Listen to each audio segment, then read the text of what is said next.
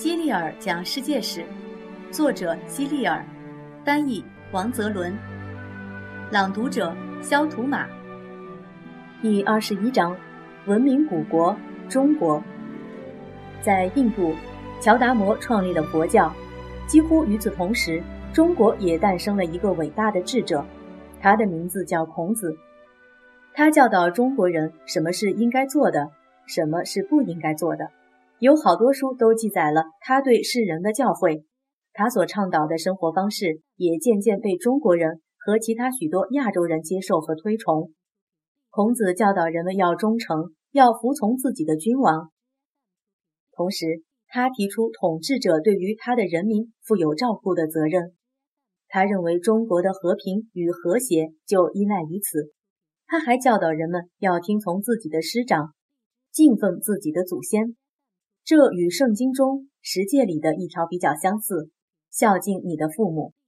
你在圣经里学过一条金科玉律，孔子在《论语》中也教过人们一条同样的金科玉律，只是有着不同的说法。你学的是“己所欲，施于人”，而孔子说的是“己所不欲，不施于人”。中国也是世界上最古老的文明发源地之一，一条河流孕育了中国文明。你还记得它叫什么名字吗？它就叫黄河。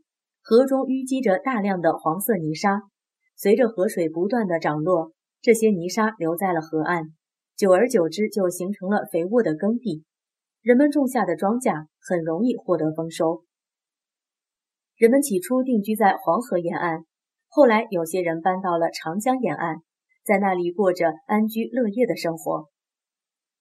我们在前面讲过的那些文明古国，与中国的距离都十分遥远。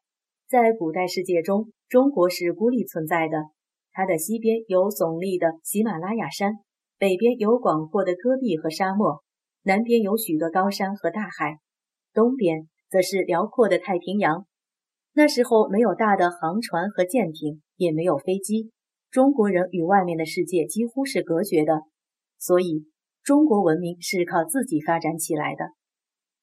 我们知道，中国人早在公元前一千五百年左右就拥有了文字。那时统治中国北部的是商朝。你看，就算到了现在，中国的文字依然与其他国家的文字有着很大的区别。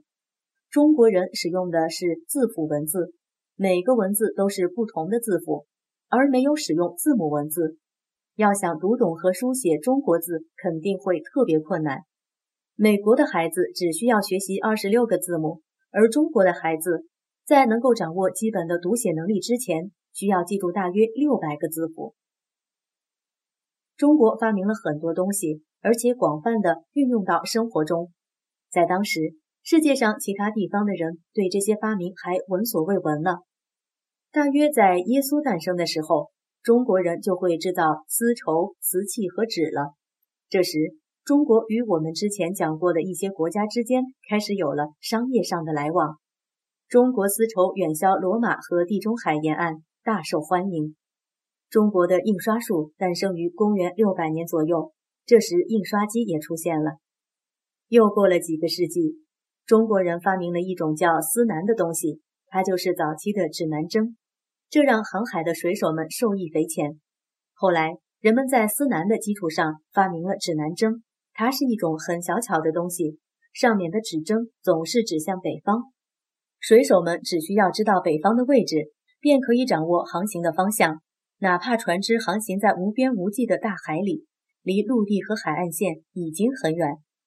也许你的同学或是邻居家的孩子就有一个指南针，你可以请他拿给你看一看。接种天花疫苗的方法也是中国人发明的。天花是一种能够夺走许多人生命的非常可怕的传染性疾病。制造火药的方法也是中国人发明的。我们用火药为原料制造弹药和焰火。现在你该知道了吧？虽然中国人的生活相对封闭，但他们一直把精力放在各种各样的发明上。他们发明了许多东西，并传播到世界各地。引起了人们极大的兴趣，为世界科技的进步做出了巨大的贡献。孔子，孔子是春秋末期鲁国人，著名的思想家、教育家，儒家学派创始人。相传他有弟子三千人，其中比较有成就的有七十二人。孔子的思想及学说对后世产生了极其深远的影响。中国汉字书法，汉字得名于汉族和汉朝，是最古老的文字之一，也是世界上使用人数最多、流传范围最广的文字。汉字在形状上很像方块，所以也叫方块字。通常一个汉字只有一个读音，每个音又有四个声调，读起来有音乐般的美感。在汉字的基础上，还产生了书法艺术，很有视觉美感。